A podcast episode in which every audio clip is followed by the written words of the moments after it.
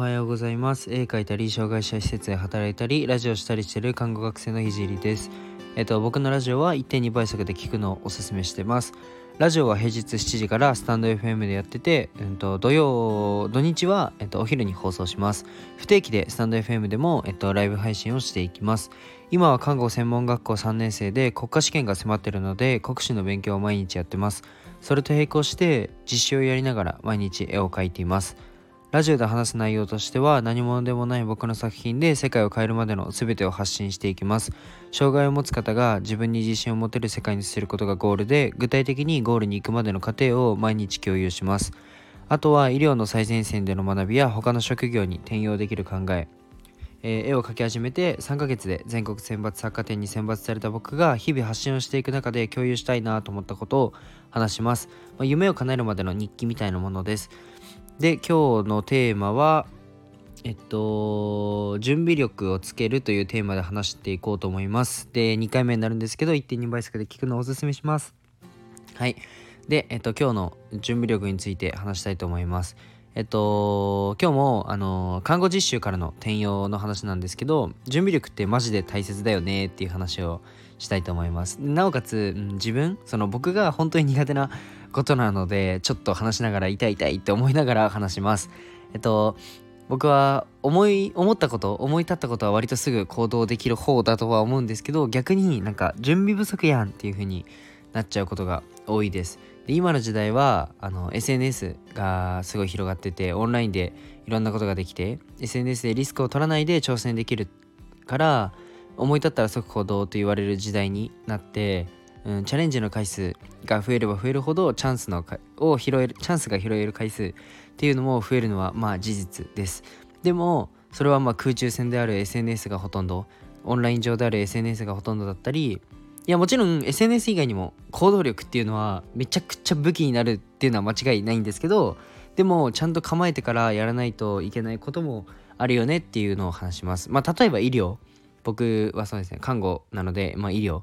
えっともうその典型的で準備をしないとお客さんが死んじゃう。その、まあ、リアルに。リアル本当になくなっちゃうっていうのは、まあ、お客さんっていうのは他のかあと患者さんのことですね。他の業種とちょっと比較しやすいためにちょっとお客さんっていうふうに呼んだんですけど。ちなみにその芸人であり YouTuber であるカジサックことキングコングの梶原さんは YouTube を始める前にあれ1年だかに1年だか2年確か1年、うんと、準備をしてたそうです。なんかひたすら YouTube を見てひたすらに研究して BGM このタイミングとかこ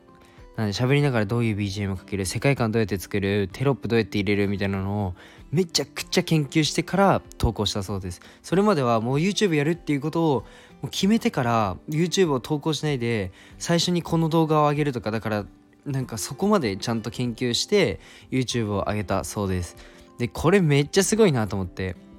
うんでもなんか他の YouTuber はもうなんだろう例えばうんとヒカルヒカルさんはなんあのー、やろうって決めたらもうなんだろうあの最初はあの人ゲーム実況者で一番最初の動画僕見たんですけどなんかゲームのゲーム実況者って普通になんかチャプターっていうんですかねあれ。あの画面をそのままデータとして取り込めるじゃないですか。でも当時7年前は多分それができないのかそれともやり方がわからないのかわかんないんですけどあの普通のカメラ手持ちのカメラでテレビを映しながらゲームやってるんですよ。今そんな実況者いないじゃないですか。それめっちゃすごいなと思って。だからそれって多分思い立って即行動してると思うんですよね。その行動力がうんと生きる場面もあるし、まあ、えっと、準備力が、えー、生きる場面もあるしなんか多分向き不向きっていうのはあると思うので自分がなんかどっちが向いてるのかっていうのは割とうん、早い段階で明確にした方がいいのかなとは思いました。まあどっちもやってみていいと思うんですけど。で準備すると、なんかそれって長所と短所みたいになんか準備力と行動力って割と裏表がある関係な、うん、と気がしてて例えば準備すると行動に時間がかかるし、まあ、行動を早くすると準備不足になりやすい。その準備不足に気づきにくいっていうことでなんかこれってでもうんどっちもメリットがあると思うので使い分けるのが大事だと思います。で準備力が必要だと思った分野はもうとことん準備をしてまあ SNS などでも、うん、と失敗してもうリスクが少ない分野は行動高回転でやるのがいいかななんて思ったり本当に自分のタイプとやってることこっちは準備力を極めた方がいいのかこっちは行動力で攻めた方がいいのかっていうのをもちろんもちろん両方大事ですよ。もちろん両方大事だけどあのー、やっぱり僕だったら例えば準備が苦手で結構突発的に動いてそれで当たって砕けろタイプだとは思うので、まあ、そこを活かせる分野も医療以外に、まあ、医療はもちろん準備しなきゃいけないので、まあ、めちゃくちゃ準備して、まあ、臨むんですけど、まあ、それはね看護学校にいて3年間いたら3年間準備じゃないですか。看護師になる。3年の準備なんで、あのー、結構それはなんだろうな準備力はつけれる3年間だと思うんですけど、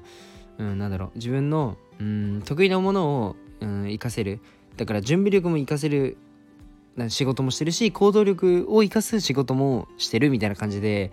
なんか二足のわらじじゃないけど、うん、まあ柱が2本あった方が僕はいいかなっていうふうに思いました。で実習ではまあ現場の医療従事者がその準備力にめちゃくちゃ長けてて 自分はノリと本当に勢いでいっちゃうので行動力あるかもしれないんですけど、まあ、しっかりと準備力もつけないといけないなと思ったのでみんなに共有しました。じゃあ今日はこの辺で終わりたいと思います。じゃあ最後まで聞いてくれてありがとうございました。バイバーイ。